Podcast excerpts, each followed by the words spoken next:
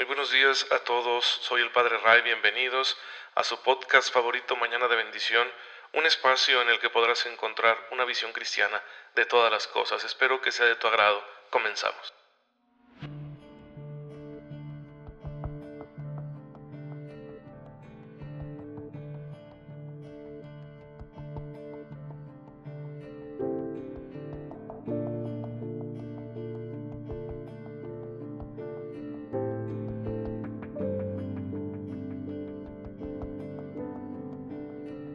Muy buenos días, tengan todos ustedes muy feliz martes.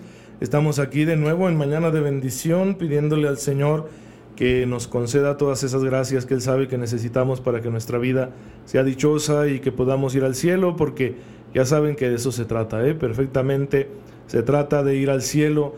Esa es nuestra meta definitiva. No podemos conformarnos con una felicidad intraterrenal porque siempre será pasajera y nunca nos dejará completamente satisfechos.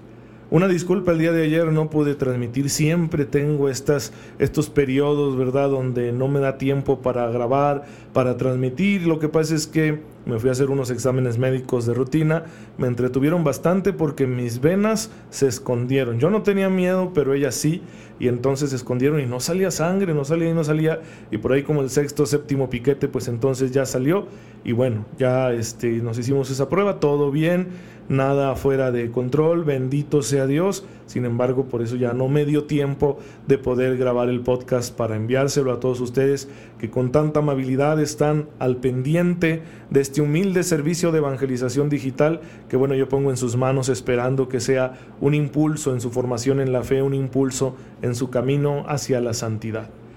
Y pues el día de hoy la iglesia nos invita a recordar a Santa Elena de Constantinopla, la madre del emperador Constantino, que ellos vivieron eh, de, a partir de la segunda mitad del siglo III y principios del siglo IV. Y ella era una mujer muy devota.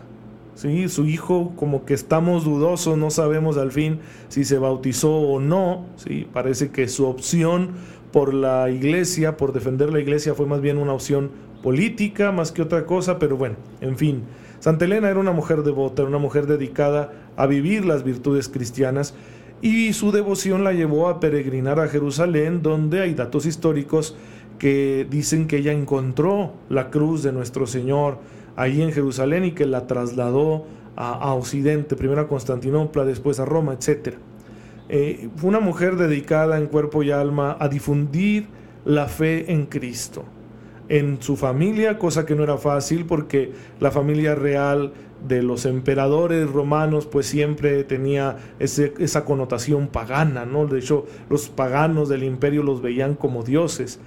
Y además en una sociedad que estaba en conflicto, estaba dividida, estaba en guerra.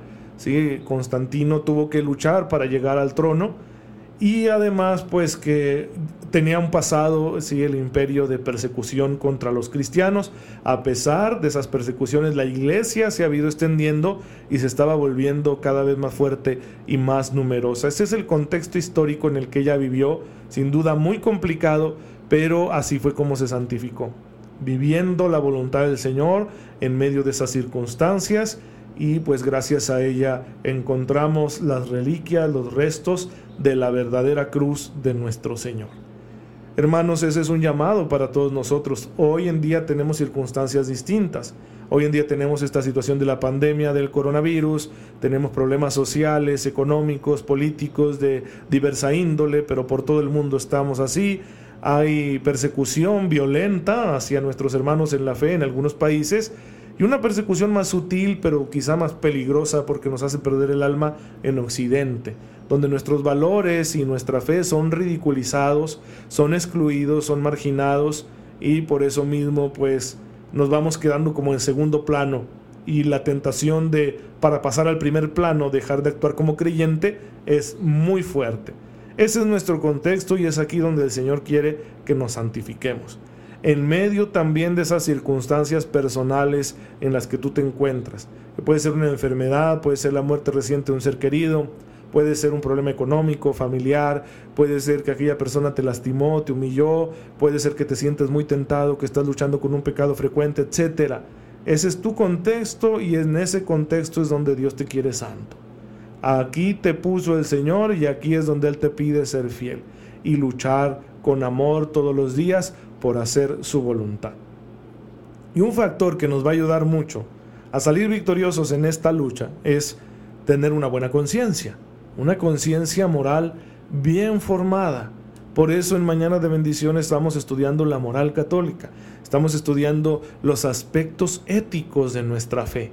Y lo hacemos siguiendo el catecismo, ya hemos dicho muchas cosas acerca de la moral, hemos hablado últimamente de la ley moral, que tiene múltiples expresiones. Vimos la ley moral natural, vimos la ley moral revelada en su primera parte, porque la primera etapa de la revelación pues es la ley antigua y luego estamos viendo ya la segunda parte, que es la etapa del Evangelio, del Nuevo Testamento. Estamos viendo la ley nueva, la ley de Cristo, que es la expresión más alta y acabada de la ley moral. Y ya dijimos que esta ley moral nueva, la ley moral de Cristo, eh, purifica, eleva, eh, la, ley, la, ley, antigua, ¿sí? La perfecciona, perfecciona la ley antigua que Dios le dio al pueblo de Israel por medio de Moisés. Pero ¿qué características tiene?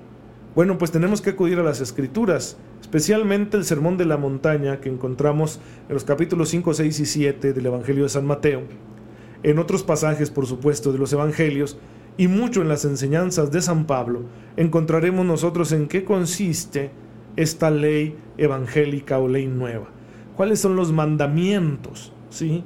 que nos da esta ley nueva y que recuerden Jesús los va a sintetizar. Amar a Dios por encima de todas las cosas y junto con, sin despegarlo nunca, amar al prójimo como a uno mismo. Este es el mandamiento nuevo que el Señor nos da y que Él lo va a actualizar con sus discípulos cuando les diga, ámense como yo los he amado. Ámense los unos a los otros como yo los he amado. ¿Qué significa? Que no solo nos da la ley, sino nos da el ejemplo, el testimonio a seguir para que nosotros vivamos esos mandamientos, ese mandamiento doble, ¿sí? del amor a Dios y amor al prójimo. Él nos dice cómo, con su propia vida. Como yo los he servido, los he acompañado, les he dado muestras de humildad, de fidelidad, de, oración, ¿sí? como yo me he puesto a ustedes a, servirles y como yo me estoy haciendo entrega, me estoy ofreciendo y me voy a ofrecer en, en la cruz por ustedes, así ustedes hagan lo mismo.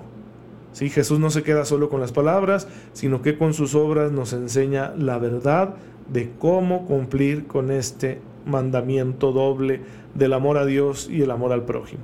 Y claro que los apóstoles tendrán que profundizar en ello, tendrán que asimilarlo y lo van a ir desarrollando y lo van a ir enseñando para que las comunidades que van surgiendo de creyentes, de conversos, que viven en contextos diversos, pues aprendan a cumplir con la voluntad de Cristo a pesar de esas circunstancias diferentes, a pesar de los contextos en los que viven, donde a veces era difícil cumplir con alguna cosa, a veces con otra y los apóstoles les van enseñando todo esto, les van comunicando en el Espíritu del Señor esta ley moral nueva para que ellos aprendan a vivirla todos los días.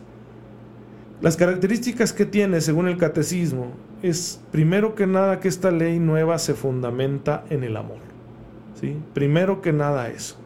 El amor es la motivación, la motivación que nos debe impulsar a cumplir con la voluntad de Dios.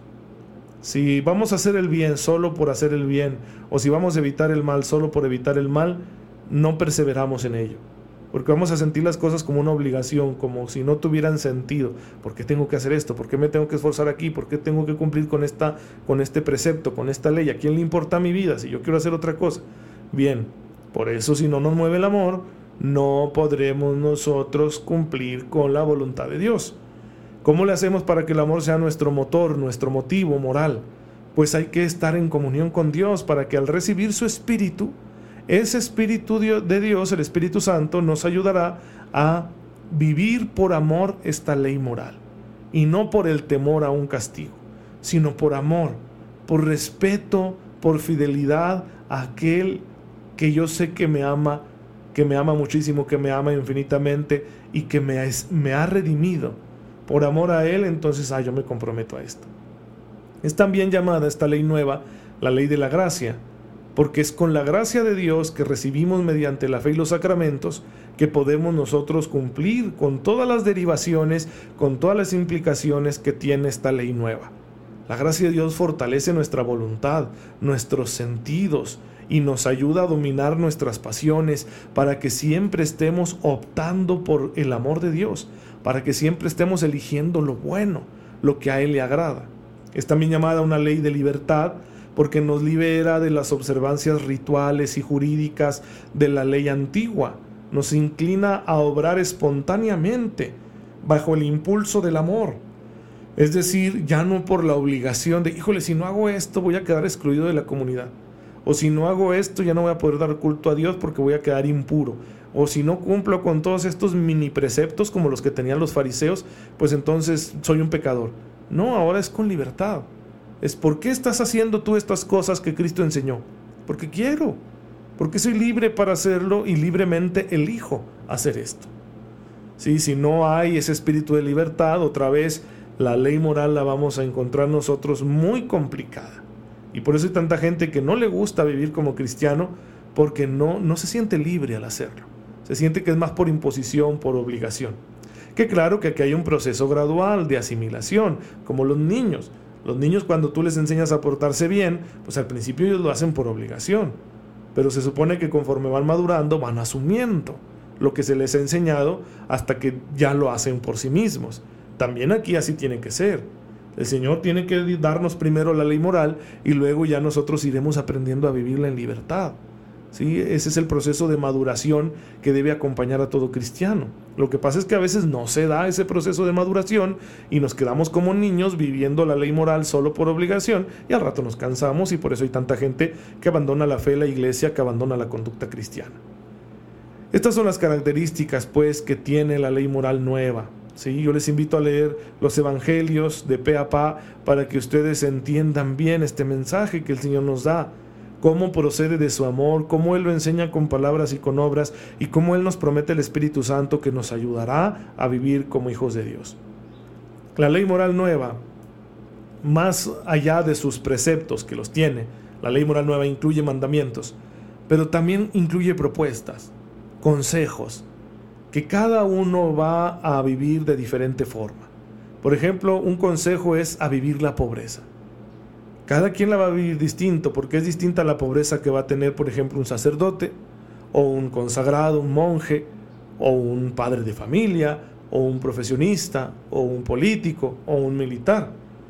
Todos ellos son cristianos, son hijos de Dios, pero van a vivir la pobreza de manera distinta. Por eso se le llama a esta invitación que nos hace Jesús en el Evangelio, a la pobreza, se le llama un consejo. ¿Sí? Es una propuesta más que un mandamiento. Todos tenemos que ser pobres a la manera de Cristo, pero cada quien en circunstancias diferentes. Por eso hay gente que opta por una pobreza más radical. ¿Sí? Lo vemos en gente, no sé, Madre Teresa de Calcuta, ¿no? que eligió vivir de una manera tan pobre, San Francisco de Asís. Bueno, es que ellos aceptaron este consejo, se sintieron con el llamado y con la gracia y lo vivieron en esa plenitud. Yo como sacerdote vivo el consejo de la pobreza de la manera que el sacerdocio me lo pide de manera que sea con natural a mi sacerdocio. ¿Sí? El que es padre de familia va a vivir la pobreza en otro sentido. Los consejos tienen el fin, el propósito de ayudarnos a poner el corazón en los bienes del cielo, en Dios y no en las cosas, ¿sí? De apartarnos de una, de una dependencia, de un apego desordenado a las cosas. Por eso en ocasiones es lícito desprenderte de cosas que a su vez son lícitas.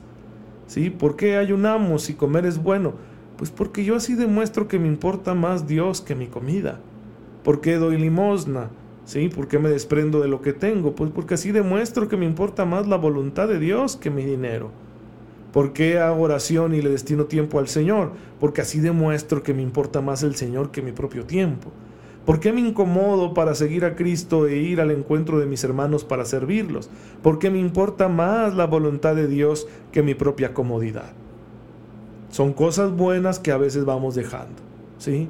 Si a lo mejor eh, tu impedimento para crecer en la fe es tu apego a alguna cosa, no, no eres malo, bendito sea Dios, no tienes pecados mortales, pero no estarás demasiado apegado a alguno de los bienes de este mundo.